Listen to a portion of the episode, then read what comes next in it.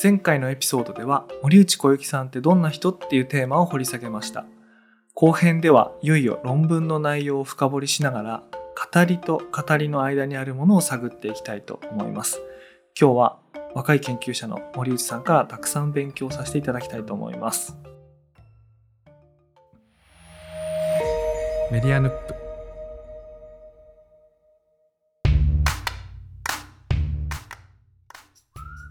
こんばんは佐々木優ですこんばんは、小雪です。はいというわけでやっと本編 本編っていうのはですね論文の中身についてあの語りたいってことなんですけどもこの2万字ちょっとのこの論文ってまだそんなここに行けばダウンロードできますここに行けば読めますっていう状態にまだなってないんですよね。まだそよ外には、公式には出てないですね。ですよね。なので、まあ、いずれその読みやすい形で手に入るんじゃないかと思うんですけども、今日ちょっとそれを話していくにあたってちょっと冒頭にですねこんなものを書きましたっていうのをちょっと2万字をね予約するのはなかなか大変だと思うのであの簡単にでい結構ですので。や、いや、もうそれ、私、大輔さんにやってもらいたいです。いやいやいやいやいやいやえっとねえっとねよようやくじゃないんですよつまり ようやくってのはできるものじゃないしあのするもんでもないっていうかねそのそれができないからわざわざあの喋って撮ろうってことをしたと思うんで、うん。その内容じゃなくていいんですあのこんな風にして誰にこんな人に話を聞いてきたものをまとめましたみたいななんかそんな感じでいいんですよ。あうんそうですね。ウンマンさんについても多少ご紹介した方がいいですよね。そうです。ね。そう、うんうんぜひお願いします。論文のタイトルが物語とは何か。で、サブタイトルに二代目カッパおじさん、ウンマンハルオさんによる物語の記録っていうふうにつけたんですけれど、テーマはもうそのまま物語なんですけど、うん物語って音で言っちゃうと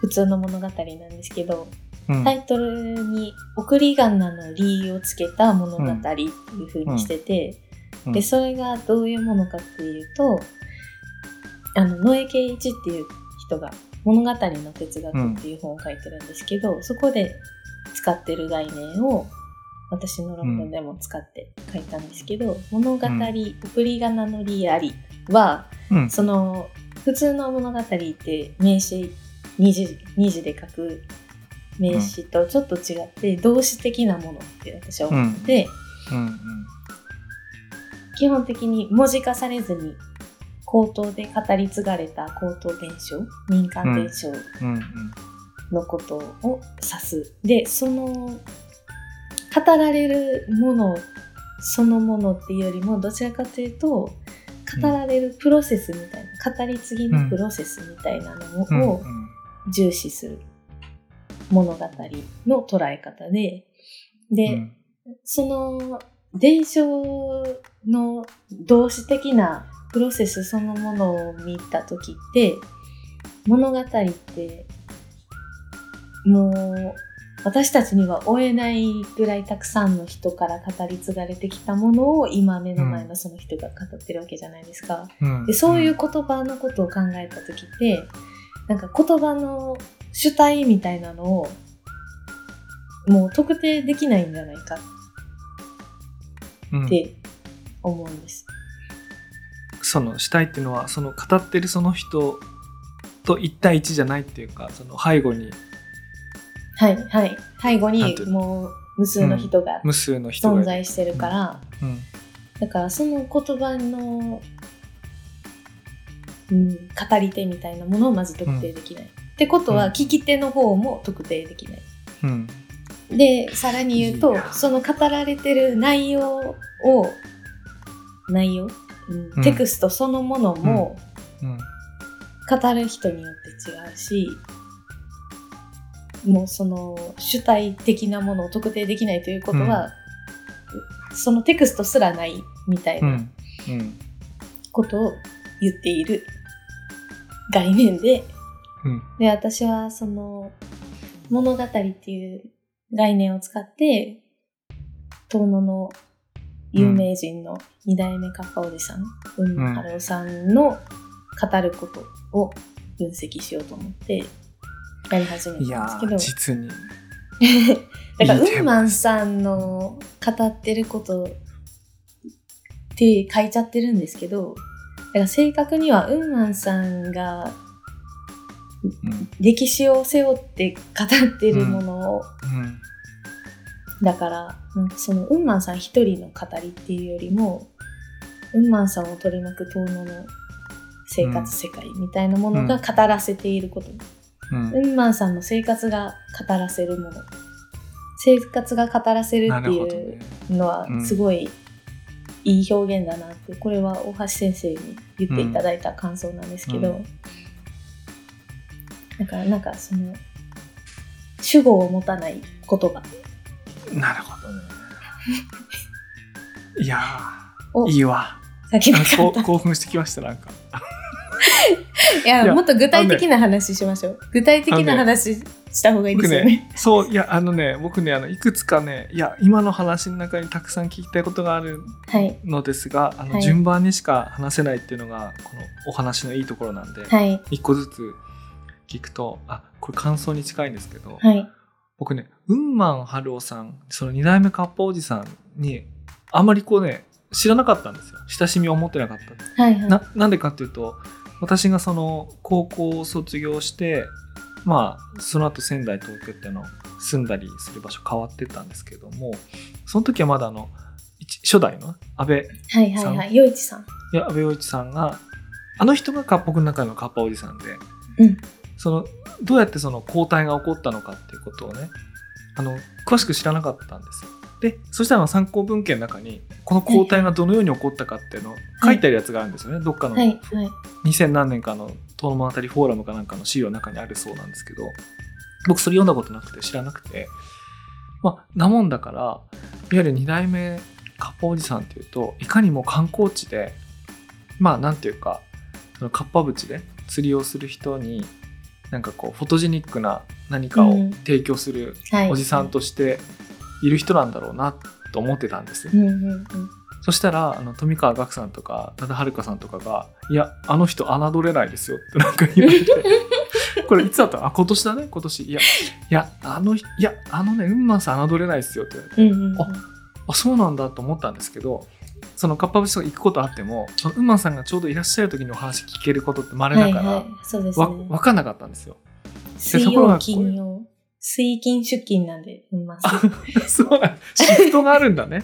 そうででそのシフトがあるって聞いたらますます僕侮ったと思うんですけどあの読んだらそれこそ1年間ぐらいついてお話聞かれてでそのいろいろお話が出てくる時に何何ページ目だったかつまりそのカッパがもういないんだと思ってる人に向けて語っても、もうそれはそのいないっていう現実の人に言ってもこう言葉通じないじゃんっはい。ていう、なんかそのことなんかおしそのようなことをおっしゃってる時。だと思ってしてあったと思うんですけど、で馬さんが言ってるカッパっていうのはこういうもんだっていうのはこう読んでいくとあとおそらく話をゆっくり聞く聞く機会があればうん。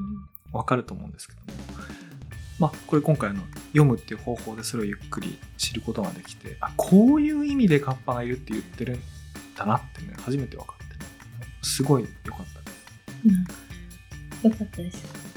あ確かに、その遠野の中でも、うんかんうんまさんのことを観光資源としてしか思ってないというか、ああ、私そうでした。そういう感じで見られてる方が一定数いるんだなっていうのは、大輔さんにいただいた反応でうん、分かったので、ほとんどそうじゃないですか？あそうですか。なんかそのの方、うん。私もカッパおじさんについて聞くことってそんなに機会がなかったので、なんか、カッパ淵が観光地化して、あの、綺麗になっちゃって、もう今はカッパ全然出そうな雰囲気じゃないみたいな話とか、うん、なんかそういう ありますよね。指摘はいろいろ。ろ聞くんですけど。あの澄んださらさらと澄んだ小川に、うんもいいかにもいなそうな 感じになってますけども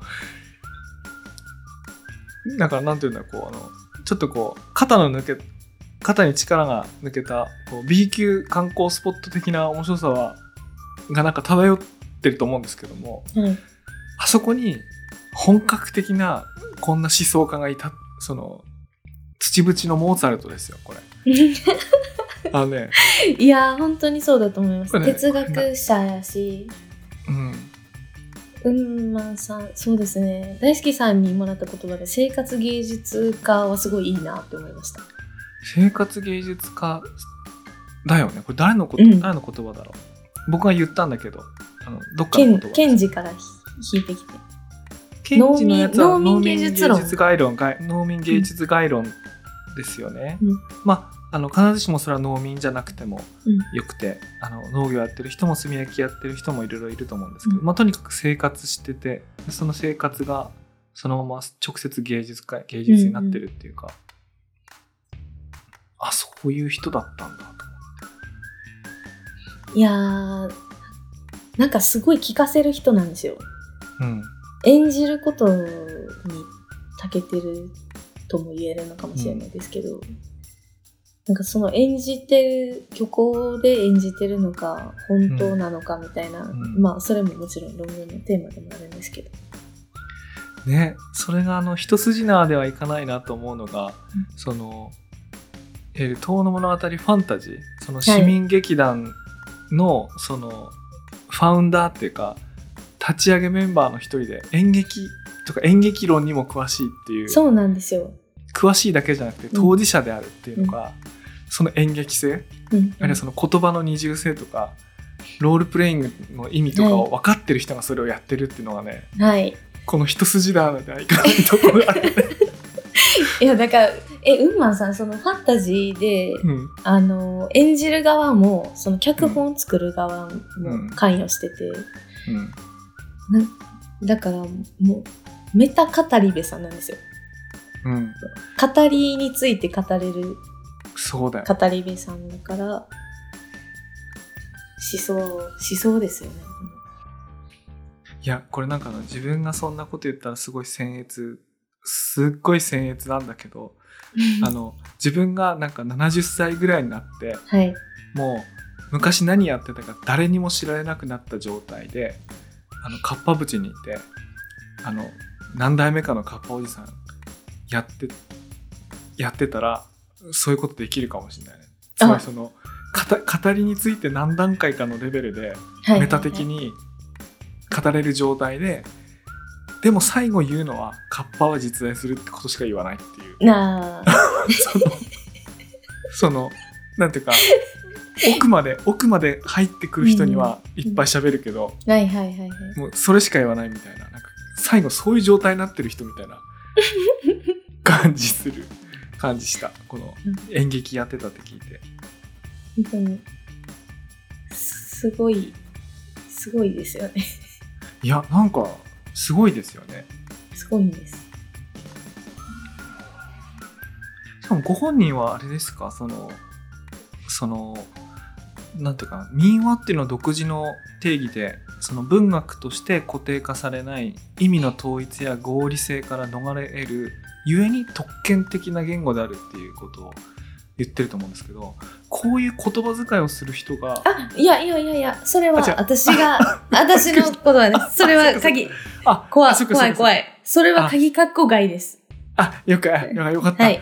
俺私によるあよかった。あよかったっていうかいや いいんですよ。あの馬さんがこの言葉遣いしてても僕すっごいすごいさらに大好きそれはそれでさらに大好きになるないやそれで大好きになる人は大輔さんだけです。ウンマンさんは、うん、ずっと遠野の言葉でちゃんとい喋やなあってくださなるほどね。あそれはねあのよかったです、まあ。い。危ない。うん、危ない。え私の書き方が間違ってるかもしいやれないです。違う違うあ、えーちょっと。読み方が。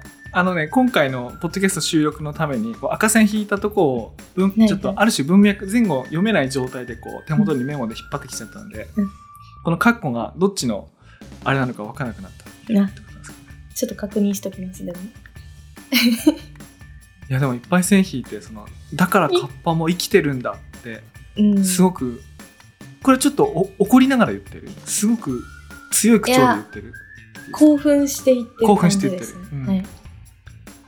いやびっくりマークちょっと悩みましたけど、でもびっくりマークっていう感じのこうあの、うん。言葉がつらつらつらつらつらつらつらってなってきての興奮。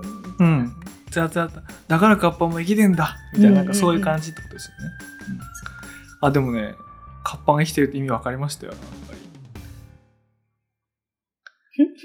その特にそういうなんていうかなこう不幸にしてその育てられなかった子供をはいこう、川に流すだったりこうあの悲しい方法でこうあれしなきゃいけなかったみたいなこの話をされる中でその遠野のカッパは赤いとか赤いカッパはどうだみたいな話をされてると思うんですけど、あの一方でそのそういうことを人前で話すのは恥ずかしいことであると。だから、まあ、遠野物語そのものもなんかああいうこう新規臭いものを観光資源にすることに対して、はい。ついつい最近までもいやもしかしたら今でもいるかもしれませんけど、い。すごく反対をするネガティブな感情を持ってる人もまあたくさんいたと聞いてるしあのうんいたのも私知ってるんですけど、うんうん。まあ、そういうのに対してウンマンさんもなんかこう強い思いを持ってるわけですね。それをこうなかったことにするんじゃなくてっていうことを言いたいからだからカッパも生きてるみたいなことを言うんだと思うんですけど、うん。うん。だから遠野の人に向けて聞かせる話ってあんまり思ってないのかもしれないですね、カッパおじさんも。ウンマンさん自身も多分私とかがよそ者って分かってるから、まあそうね。やっぱ伝えたい。それやっぱり聞き手の立場があの相手の引き出せる言葉に反映しちゃいますよね、うんうん。そこはね。うん恥ずかしい話。いや。それで言うとあの論文の中にはちょっとしか書かれてなかったんですけどなんかあの聞いてみたかったのはその市民劇「遠野物語ファンタジー」ってあると思うんですけども、あのそれに関するこうウンマンさんの証言の中で証言っていうのかな？なんていうかな？単なる市民劇を超えたなんかリアルに近い泣きっぱなしのなんかそういうもんだったみたいなはいはいはい。だからなんかお客さんに見せるためになんか作品を演劇作品作ってるっていうよりかは、出演者全員がになんか当事者性があってうんうん。その演じる物語演じてることを通じて自分のこう親兄弟とか親戚とかその土地のなんかこうね悲しいことみたいなものをこうロールプレイするみたいな壮絶な芸術みたいななんかそそういうのがあったんだみたいなことをちらっと書いてたと思うんですけど、うんうん。なんかなんかそそう。いや、ほ実際どうだったか、私全うん。部の動画うん見れてないのでわかんないんですけど、うんうん。ウンマンさんが出られてた2回目かな、2回目かなんかのうん。ファンタジー見せてもらったら結構もうずーっと薄暗い、えビデオがあるんですか？あ、ありますあります。えそんなのあるの？はい、へ財ー財財団に、そうなんだ。はい。薄暗いってことあれでしょ？今の市民センターでやってたわけでもないんでしょ？あーあー、どうなんだろう。市民センターができた時に始めたんじゃあ。そっか。じゃあ場所は市民センターなんですね。あの今の。はい。舞台としては結構立派なとこですよねだから。はい、はい。いうん。や、ちょっと定かじゃないですけど、うん。確実じゃないですけど、いや、そうやったと思います。うん。そのタイミングでやろうってなった話やったと思いまあなるほど。そこで連動してるんですね、す。はい。えでそのどどんな内容だったんですか？そのビデオっていうか。いや、うなんか、まず方言がすっごいきつくて、あわからない。半分ぐらいわからない。い。やじゃあ俺もわかんないだろうな。で、もう、まずもう舞台上の雰囲気がもうずっと暗くて、うん。テンションも暗くて、で、たまに、まあ、ユーモアみたいな、があって、笑いも起きるけど、うん。なんか、泣かす。最終的には、涙涙のお話、うん。うん死ぬとか。いや僕もそのイメージです。あの僕あの小中学校ぐらい56回しか見たことないですけどはいはいはい。あのそのイメージです。もう。え、大輔さんが見られたの何回目とか？あれわかります？何回目って言うんだろうなえっ、と市民センターができた時から多分逆算すると十何回とか20回行ってないぐらいだと思うんですけど。えー、じゃあ10から20の間ぐらいですか？うん多分そんぐらいだと思うんですああじゃあウンマンさんは一応抜けてるんか。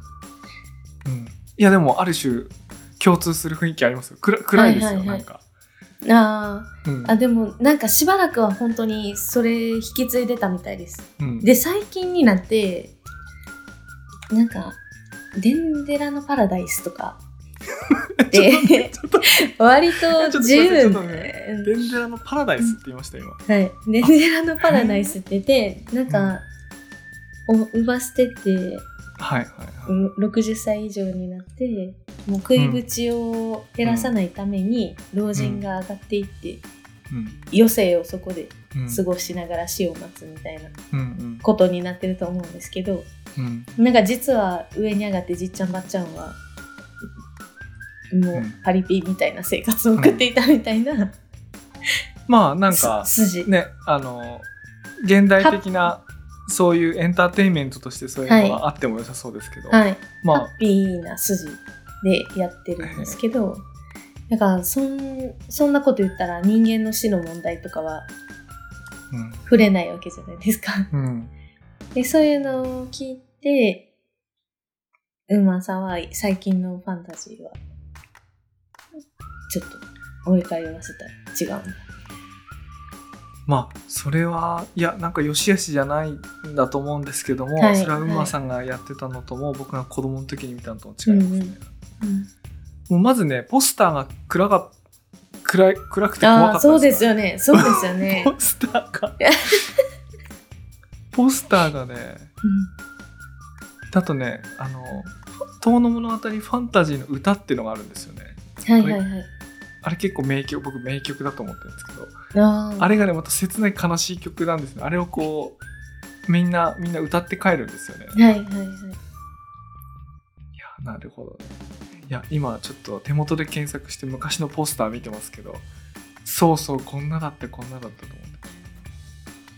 いやーでも私もデンデラのパラダイス自体を見てないんでなんか泣きの要素もあるんじゃないかなってちょっとうん確証は得てないんですけど、まあそうだからか確認しないといけないデンデラパラダイスですね。あの今見てみたら第40回記念2015年デンデラパラダイス。はい。デンデラパラダイス。なんかでもそれ脚本書かれた方にもうあのインタビュー行ってうん。でもなんかそういうちょっと空想じゃないですけど、うん。なんかそういう想像の仕方を加えるのもありなんじゃないかみたいな話は、うん。もうなんか全くなんかファンタジーに対しての熱意から来ていることだと思うので、うん。うん。いやでもあの私それはウンマンさんのやつだと違うんだろうなと思ったんですけどそれは決して、あのなんていうか大したことないもんだって意味で言ったわけじゃなくてうんうんこの論文にも書かれてますけども結局こう今自分が語りうる自分が感じてる事実とあとはそのなんとかな遠の物語とか遠に伝わってる伝承の事実っていうのをなんか2つ使ってなんか自分がこう語物語物語ってるわけですよね。だからそのデンデラパラダイスみたいなものがその書いた演じたでそれがなんかもし見に来た人に受け入れられたとすればなんかその現実の事実っていうかそれがそれを作らせるリアリティがなんかあるんですよね。うんうんうんうんいやーだから演劇も一つ物語ですよね。うん、いやこのねファンタジーの話、まあ、ちょっとだけ出てくるけどすごくいいなと思ったのはこれもねなんかね割とあな市民に侮られがちなんですよねなんか。あーへーえなんていうかねその野党ののあの観光地としてここに行くといいよとか、これ美味しいよみたいなもの、はいはい割とこう定評があるはい。風景とかね、定評がある食べ物みたいなものあるんですけど市民が自分たちで作ってるものそのファンタジーとかガッパおじさんみたいなものってなんかこう堂々となんかこうなんかこう紹介しえないっていうかあれがどういうもんどうなんと捉えていいのか分かんないって人多いと思うんですけどね。うんえーそれはなんか地元の人は多かれ少なかれなんかそのポリティクスを感じるんですかね。いやぼ僕ねポリティクスじゃなくてファンタジーに関してはそのねあの価値がねよく分かんなかったですね。そうん、楽しくてやってるだけっていうこと。その年に1回その友達とか親戚とか誰かかしらなんか出ててはい、はい。見に来。てって言われてはいはい。あその子子供の役とかもいろいろあるでしょ、うん。だから小中学校の同級生とか出たりとかするわけですよ。えーじゃあ見に行くとかっつって見に行って。でそれがどんぐらいのよくできた？その舞台なのかっていうの判断基準持たないけどとにかく知り合いが出てるから見に行くのみたいなあ感じで。でそれがだんだん大人になるとーうんうん。その身内でやってるちょっとしたものみたいな風にはいはいはい。か過小評価しちゃうっていうか。ああ、なるほど。で今この小雪さんの論文であれファンタジーってなんだっけ？って冷静に考えさせられて いやこれなんかすごいことやってんなっていなんかや、すごいこ。とですすよ。そうそうなんです域にこんなんないですよ。僕ねどの町にもあると思ったんですよ。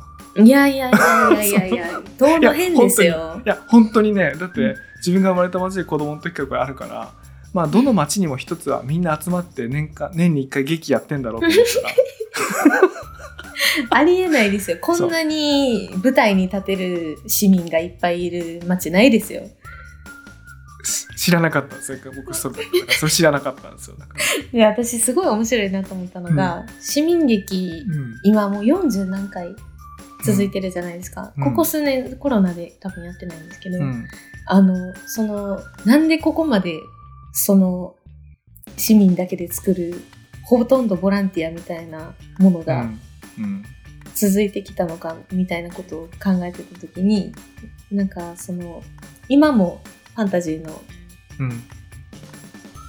どっちか、どちらかというと、運営側にいらっしゃる方にちらっと聞いたのが、あの、もともと青年演劇会からの、うん。その農民の当時のお遊びだったものうん。から派生して、うん。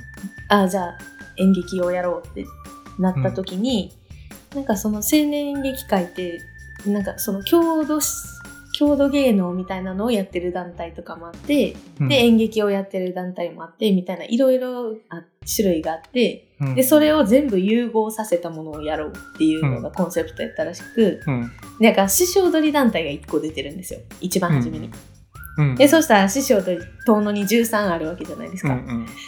だから次は俺を出させろってなる。揉めますよね。ね そう。13年はやらないとね。そうなんです、もうそれだけで13年続くんですよ。今13なのは今であって昔もっと多かったですから。いやそうですよね、うん。そうですよね、うんそっかそっか。いやそう。だからその話とかも聞いていややっぱり変な変な国だいといやでもいやなんかねそういうのにねこう目を向けさせてくれたっていう意味ですごいこの論文すごい良かったんですよね。なんか私あの大好きさんのこのあ僕らのネクロマンシー、うん、あ小説。はい、もう読ませていただいた時に、あありがとうございます。あ読んでくださったんですね。はい、あのずっとずっと読まないと読まないとと思って置いてたのをついに開く時が来て。いやすごいいいあ機会えもしかして紙で読んだんですか？あ紙で。えどこにありました？紙のやつ。富川屋に。ああはいはいはい。あ富川さんのとこにあるやつね。はい。借りて読んでます、なんか私と遠野の面白がり方がすごい似てるって思思いました。あ本当？あそれねあのーもしそう思ってくださるとしたら僕が遠野あ離れてっていうかそれ主人公がね36歳なんですけどはい。18歳でその高校卒業とともにその生まれた場所を出た人が36歳になるとちょうど倍の時間はい。あの他のところにいてで折り返して戻ってきたっていう年なんですね、だからその人にとってその主人公にとってその目に見える遠野って半分は知ってるけど半分知らない。うんうん。だから結構あの旅行者のアウトサイダーの目で見てるはいと思うので、まあ、それがもしかしたら小雪さんがこうフィールドワークで見られたものうんうん。見方とちょっと近いのかもしなんか若い人たちがやってることもですしなんかフうん。ァンタジーみたいな、れない。よくわからないもの、うんうん。うん。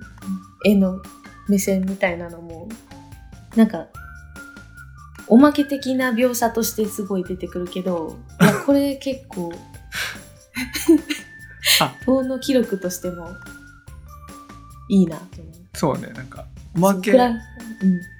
おまけってそのどこのことだろう、いや、おまけ？って言ったら失礼ですね。全部が本当なんですけど。いやいや。なんか僕ねおまけいっぱい書いたんですよ。おまけ。あの例えばねえっ、とねおまけいっぱい書いて例えばえっ、とね山に入っていく直前にえっ、と、豆腐屋さんが出している豆乳で、はいはい。はいあのソイラテを出してくれる店みたいなのがはいはいはいはい。ちょちらっと書いてあるんですけど、うんうんそれって新里豆腐店がこうエスプレッソ引いてはいはいはい。ソイラテ出してくれりゃいいのになって普段から思ってて、まあ、それをこう妄想で書いたりとかないや、面白い。クラフトビールを飲む女たちとかも、すごい、うわうわうわと。あそれねそれねちょっと面白いと思って書いてるんですよいや、面白い、面白いです。鈴木鈴木市でヨガをやる女の子たち、ね、ギャンングでギャングで書いてるんですけど今、今でも実際に、あの、え私、一個上の友達がヨガインストラクターやってて、うんはいの子で、上郷の子なんですけど、うんはいでその子、ふるさと村の曲がりやかしきってヨガやったりとか、あそ渓流ヨガやったりとか。ういやしてますよ。あ長短形でヨガやる。あ、そう。ああそこの長短形の岩は割と平らだからちゃんとヨガマット持っていけばできます。いいですよね。そう。なんか続きしヨガも。うん。リアルに。そう。なるか。だからああいうのね危機として喜んで書いてる。小小ネタをねこう喜んで書いてるんですけどねいや、でもこれすごい、もう、遠野の今、今だなって思う。思うそうなんか5年前はねそういうことやる人まだあんまりいなかったんですけどね。なんかやる人いてもおかしくないなっていう感じになってきましたね、いいよいよ、うん。この世界に。そうそう。いやなるほどね。あすいません読んでいただいて。いえ。あこんこの作品もやから、遠野に来たら、遠野に来て初めて面白い。みたいなところが、もしかしたらあるかもしうん、あの土地勘出たらあのど,、うんどの辺のことか多分全部わかりますよね。れない。はい、はい。うん結構駅前エリアがよく出てくるんで、はい、はい。うん、私の生活圏です。生活圏ですよね。はい。いやなんかそうあの小説の中でも物語ることとか物語みたいなのがよく出てきた、よく出てきたというか出したので、まあ、関心がありまして。うん。いやそこに来てね小雪さんが研究分野が物語だったんでいや、本当にこの小説読んで、いや、私にこんな文学者としての力があれば、こういうものにできるのかと思って、ん涙、涙です。流しました。いや僕もね論文読みながらこう涙涙赤引き。おかしい、おかしいです。いやだからなんかねこれ読みながらこうあの思ったっていうかそのまあ繰り返し出てくるんですけどその語りと語りあのえっと、はい。語りってえっとなんて言うんでしょうね。フェイク？なんていうの英語で言うとうん。なんて言うんだろう、語りあの物語のこう語りの方とフェイクですかね。嘘をつくとか騙すとかね。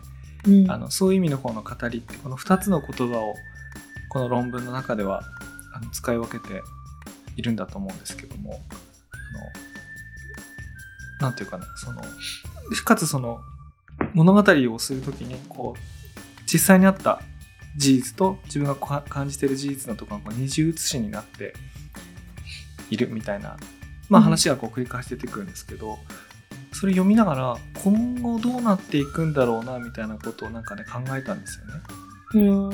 例えば僕子供の時って今から30、はい、はい。まあ記憶がある頃だと小学校ぐらいの頃なんで、まあ、3 5 6年前なんですけどその時って本当に寒かったんですよ。あのもうなんていうかお家が今よりも断熱効果がないっていうこともあるけれども、はいはいはい 本当に寒かったんですね今のうあったかくなくてだからもう冬になるともう本当に命の危機を感じるような、うん、うん。あのなんてお風呂上がって体拭くまでの間にもうこう凍えてしまうみたいなねはい。感じだったんですけどだんだんそういうのもなくなっなそこまで寒くないじゃないですかあーそそあでも寒い？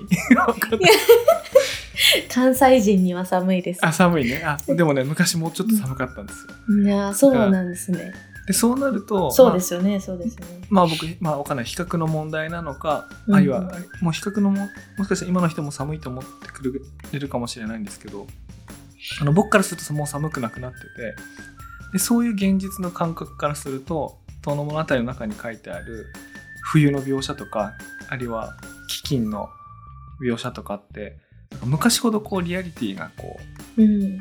うないあのつまり動かない事実は動かないんだけどそれを語る人の事実の方がこうレベルがこはいはい。う下がるっていうかその言った時に昔と同じようには語れないのかなみたいなことを思ったんだけどでも一方であの目の前の現実のリアリティって結構変わるから昔よりもリアリティを持って語れることも逆に増えてるなと思って。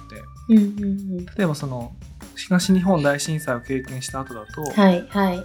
第そうですね99話の津波のエピソードって昔よりも話題にする人増えたんですよね。うんだって現実のあのことだったりするしあとはその五百羅漢の話って遠野物語本編には出てこなくて遠野物語周囲の方に出てくるそうですね。うんあのむしろ五百羅漢って今のなんていうかなあ気候変動のリアリティに結構近しいっていうかあのそこであの時起こった天明の飢饉って7年間ぐらい起こったんですけどあれって浅間山の噴火とアイスランドのラキ火山の噴火が重なって7年間関連化が起こったみたいな。あの岩手だけでもないし日本だけでもないし世界的に寒冷化が起こったみたいなね。ねあの世界中の気候ってすごい連動してるんだよっていううん。ことがあって、まあ、それの今の気候変動のリアリティに結びつけるとするとあの五百羅漢っていうのは地球の気候がこううん連動してるっていうことのなんか一つの記録みたいなねふうに見えたりするんでなんか昔と違うエピソードがね注目されるとかあるとは思ったの、いはい。なんかそれぞれの時代にそれぞれの物語じゃないですそうけど、うん、そうかもしれませんよね。になっていくかもしれないですよね。で、あと、その民話の、なんかその内容的なリアリティみたいな、うん。なんかその基金が自分ごとじゃなくなるとうんか、うん。なんかそういうのって、それについて、この論文でちょっとだけ言いたかったのはう、んウンマンさんにとっても多分、か本当のリアルではないと思うんですよ。うん。うん基金をそう経験してですね。年齢的にね。ううんん、で出稼ぎに行ってえまあ、うん。なんか先駆的な二拠点生活者じゃないですか。ああその季節労働でその、はい。か川崎の、まあ、工場か何かにこう出稼ぎに行くっていうことですよね。都会に出ての、うん。農閑期は都会に出て、うん。うんで田植えの時期はうん。に帰ってきて農業やるって。なんかそういう生活してた人からしたらまあカッパの話とかも。うーん。ね。うん。実際に命をつなげてる人の話でしかないから、うんなんかその壁って一生誰にも乗り越えられないじゃないですか。語っている以上生きてるし。うんうん。死ぬ時は語れないし。うん。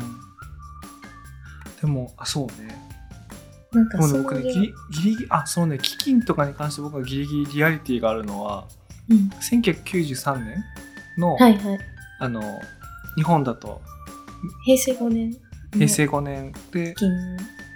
えっ、とタイ米とかがね日本でお米を取れなくてタイから輸入したお米とか、タイ米とかがこう話題になった年があるんですけども、あのその時私自身はその全部自分家で作ってるお米を食べ続けることができたんですけどもはいそれはあのねうちのお米作ってるおばあちゃんがえっ、と2年前のお米までは保存しておくっていうその農家のルールがあったんですよね。はいはいはいだから今年作った新米はちょっと食べたらうんまあ、手をつけないでおくと。うんうんで去年のお米は小米で一昨年のお米はココ米っていうんですけどココ米と小米をこうなんか残しながらこうブレンドしながらちょっと古いお米を食べるうん。と。つまり2年間3年間かな。つまり飢饉があっても大丈夫なようにするためにあのそういうルールがあったんですけどだから作りたての新米とかお家では食べられなくて。はいはい。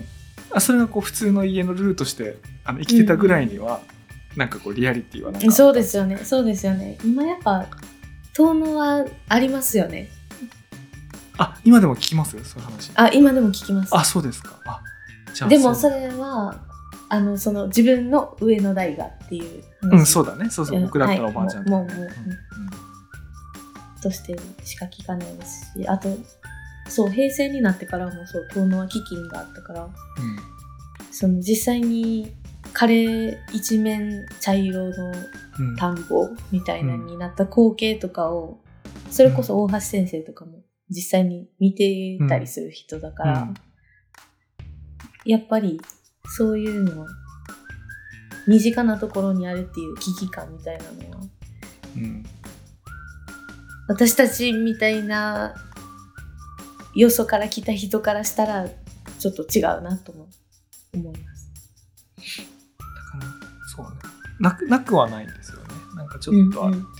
いう、都会にしてもなんかきっと問題は全く違うにせようんなんかそれぞれに命に差し迫る問題みたいなのはあると思うんですけど、うんちょっと今何喋ってるかわかんない。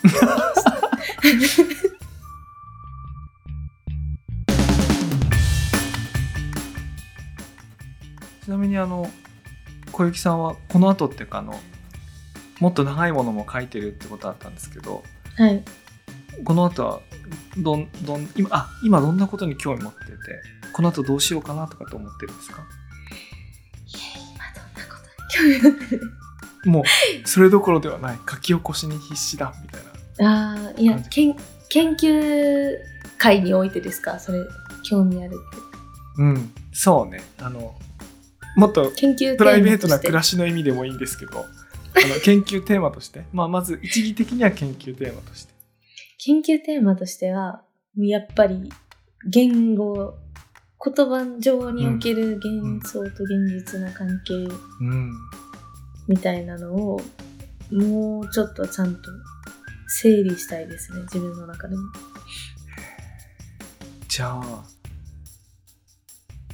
じゃあさなんかこれわかんない。興興味あるかないか話振ってみようと思うんですけど、はい。全然遠野物語と全然関係ないとこであの最近よくあのフェイクニュースとか、はいはいはい、はい。そういうことを話題になる時がうんあったりしかもそれは単に単にフェイクニュースっていうだけじゃなくて、えー、と戦争におけるこう disinformation そのはい。相手を攻撃するためのあの情報発信だったりはい単に攻撃ってだけじゃなくて、まあ、自分たちの陣営の正当性をそのなんていうかなこう広めるためのこう大きな物語みたいなねはい。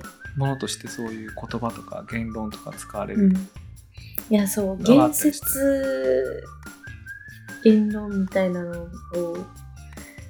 に抗いたいっていうのが、い大きい目的意識にあるんですけど。ええあでねその話今したのがで、はいそういうのに対してあのあるジャーナリストのこう集まりというかパネルディスカッションか何かで、はい。えー、とそのロシアの大きな物語に抗うにはまあそっちじゃない側っていうかウクライナ側もその、うんまあ、ウクライナとか西側諸国側もその対抗ナラティブって言葉を使ってたんですけどそれに対抗する物語ってものを生み出して戦わなきゃいけないんじゃないのかみたいなうん話をする人たちがいて、いやーそう。あの動詞じゃない物語は戦争の道具になってますよね。うん。でね僕それがなんか印象的だったのはなんか、はい、あのあんまりそれってなんかこう共感できるピンとくる解決方法じゃないなっていうかその対抗ナラティブっていう言葉を、はい、ね使ってたんですけどなんかもっといい方法ないもんだろうかって。うん、だからその虚,、うん、虚構に虚構をぶつけるみたいな話ってなんかそのうん言葉の聞き手を舐めてるからそういう発想になるわけでうん。わ我々が舐められてるっていうことじゃないですか。そう。すあありがとう小雪さん。そうそうそう。なんかなんかこのねジャーナリストの集まりの時にこう、はいそう対抗ナラティブ自分たちジャーナリストうんうんうん。がそういう対抗ナラティブを作り出して、あの新聞とかニュースとかレポートでそういう言葉を読者に届けなきゃいけないんだってことをなんか話し合ってるんだけど、は？みたいに。いや、そのはってなるのはその、はい。舐めてるってこと舐めてるっていうか、うんうん。なんか、なんかそ、まあ、そ、そこその時そんな風にすぐ言語化して思ったわけじじゃないけど、そういうのどう思うのかなって、今聞いてみたかったんですよ。うんうん。いやーだからそのわ我々が真実らしさみたいなのをそのうん言葉上の文字面以外のところに求めるまあそもそもそういう時間を持つみたいなところから現代においては難しいと思うんですけど、うん。うん。そういう言葉を発してる人が誰なのかとか、うんその人がどういう生活をしてる人かとかうん。そういうところを文字上だけじゃなくてうん。うんそれこそ身体の次元でうん。何をしているかみたいなことを見るという観点を持つうん。みたいなことはこの論文で言いたかったことなのかもしれないなって今思いました。今初めて自分でも言語化できたことやなと思うんですけど、うん。いや、そう、なんか、今お伺いしてて、あの、うん。ね、今後どうしたいんですかって聞いた時にあの遠野物語の研究の専門家に別になりたいという意味意味じゃないじゃないわけじゃないじゃないですか。はい。あの、はいその題材っていうかあれの一つとして遠野って土地に来たりウンマンさんっていう、うんうんあのお話聞く機会を得たりしたんだと思うんですけどその今言語のそのそういうもののあれにもっとその掘り下げたいってことをなんか聞いて、いやますますその小雪さんの今後の研究にすごい興味がねあの湧きましたなんかその遠野でそれができるのかみたいなのっていやどうなのかなって私も迷ってるんですよ。うん。その遠野という地域でっていうのももちろん一つですし、うん。そのアカデミアに所属してってそれができるのかとかも難しいなと思うし。その中澤慎一をロールモデルにしたともしすればですよ。はい。チベットから帰ってきた後何したんでしたっけ？チベットから出てきた。いやもうもうもう。でもいろんなとこ行ってました東大をやめました。あちこち行ってますね。あちこち行ってますよね。うん。いやいいと思うんですよ。ここにいなくて。あれ？実際どうするんですか？あのいやわかんないんです。もう。わかんないです。あ決めてないんですね。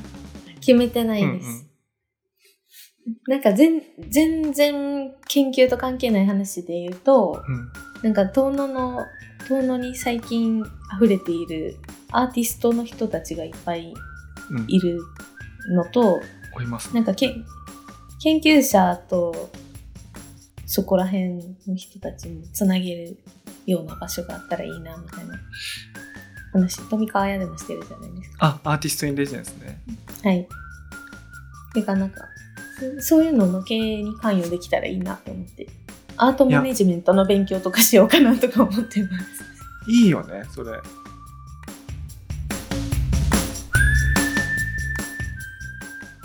僕ねなんかあのか考えたっけ？あの考えたっていうかね人に説明する練習を頭の中でよくしてるんですけど。ああ、でもでも誰もそれ俺に尋ねないから活,、はいはい。活躍の機会がないその説があって。はい。あの今ね今遠野で起こってることってあのサードウェーブだと思うわけ。その遠野あたりサードウェーブだと思ってて。いやー。あのじゃあファーストウェーブが何かって言ったらあ柳田国男かと思いきや僕あそこはねゼロ。ゼロで考えてて、うん。たった350冊しか作ってないからあのインパクトが世の中に広まるのにもう20年ぐらいかかってるんだよね。そうですね。で僕のファーストインパクトは1935年のあのうん増補版が一般にこう出版されて、えー、とそれの、えー、と解説を折口忍がやって、はい。で兄弟の桑原武雄がその同じようにこう説明の文章を書いてでそこからその手に取りやすい本が出て折口と桑原がその説明をしたことで、えー吉本龍明とか三島由紀夫とかがうん。60年代とかにかけて遠野物語を紹介していったみたいな。うん。うん。でこの辺がこうひとまとまりのなんかこう第一の波みたいな感じで。うんうんうんで2個目が、まあ、それを受けてのことなんだけどそのマイカーブームとか東北新幹線とかのこう観光地としてのこう永遠の日本のふるさと遠野みたいなやつのあれがあってでそれのピークがあの2010年とかの遠野物語100周年みたいなものに続いていく。で上民大学があって注釈遠野物語をやってでその時の遠野物語研究というと佐々木貴前の再評価とかはいあるいはその本当に語られてた物語とか事実って何だったんだろうみたいなうんうん。こう郷土史を掘り下げる方向での研究みたいなはい。はい。でそれがセカンドウェーブでうんでサードウェーブが東日本大震災が起こってはい。でかつスマートフォンとか SNS みたいなものが本当に普及し始めた後にこう価値観を揺さぶられた若い人が移住してきたり、うんその、なんていうかな研究とか民族民族学とかってものと切り離された素材としてアートの素材としてこう遠野にこう再び出会うみたいな人たちがまあこの10年20年こうあると思うんですけど、はい。まあ、今今そのサードウェーブなんだと思ってるんですね。だから研究とアートが程よく混ざってるっていうかうんうんうんうん。あとあとは過去とも程よく断絶してる、ねいやーそう、だ断絶は本当に思いますね。うん。なんかここ私からその大橋進む赤坂のりお世代までうん。にぽっかり穴みたいなのがありますよね、というかいあのフィールドワークをしてる人がいないっていうのが私以外にいないっていうのがうん衝撃なんですけど。うん、だからそうですよね。花が大橋先生も俺で最後かと思ってたんですよね多分。こうまあかもしれないですね。興味も持つ人ってね。でもそれで言うと富川学が民族学方面はバシバシうん後を継いでいますしそう私はちょっとなんか なんか下に構えた感じ。メタ的な論文からうん。行き、うん。ちょっと違いますけどでもまあまあ面白がっており。サードウェーブか。サードウェーブですね。それで言うとでもやっぱ赤坂のりおとかってすごい先駆的ですよね。うん。先駆的なのか、間というだけなのかでもなんか時代的には吉本龍明とかのやつを読んでバチバチ読んでる世代ですよね。そうめちゃくちゃ読んで東北とかね岩手の初期の本なんかは、うんうん。あの辺の東北とか岩手を旅行する本が多いと思うんですけどそういう意味では、うんうんうん。受け継いでとか直直接その影響を受けて刺激を受けてやってると思いますけどね。割と自由になんか遠野物語の行間を読むなぁとうん、思う時が。赤坂先生はどの本読んでも自由に読みますよね。あのうん。うん。あのナウシカも自由に読むしな何しかもあの武蔵野を読むっていう最近の本、うん。武蔵野も自由に読むし、はいはいはいうん、だからまああれの赤坂先生のスタイルだと思います。でも結局何しかもね宮崎駿がなんかすごい喜んでえ喜んだって言ってましたよね。うん。そうね。なんか。いや、でもなんか、このほど程よく隔絶してるっていうのは僕すごくいいと思うんですけどね。僕はうんリスペクトしつつ。だと思いますうんなんかいろんな方向から見ないとじゃあなんかそんなとこですかね。いやいや、最後にね、あの今後っていうか今後の話をね、聞こうと思ったんで、いや、いい感じで今後の話聞けたなと思って。ねえ聞けました、うん。聞けてますか？聞きました聞きましたはいじゃああの今回の収録ちょっとこんな感じではいはい。じゃあどうもありがとうございました。あありがとうの長いございます。時間ありがとうございます。いや、本当にありがとうございます。いやいや、こちらこそ。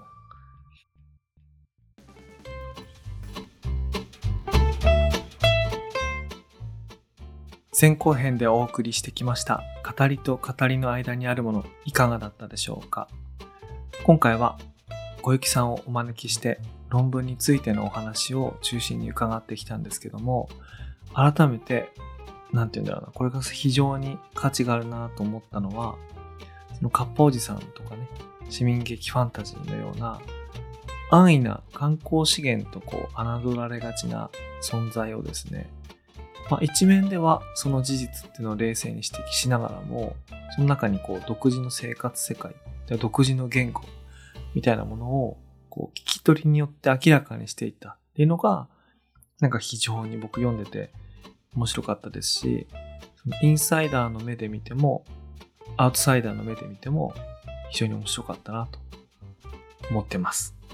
おそらくですね、この論文、遠からずですね、何らかの形で読みやすく世に出てくると思いますので、その時にはまた、なんだろう、ニュースレターとか、ディスコードとかで、えっ、と、可能な限りお知らせしたいと思います。はい。というわけで、今回はこれで終わりです。では、さよなら。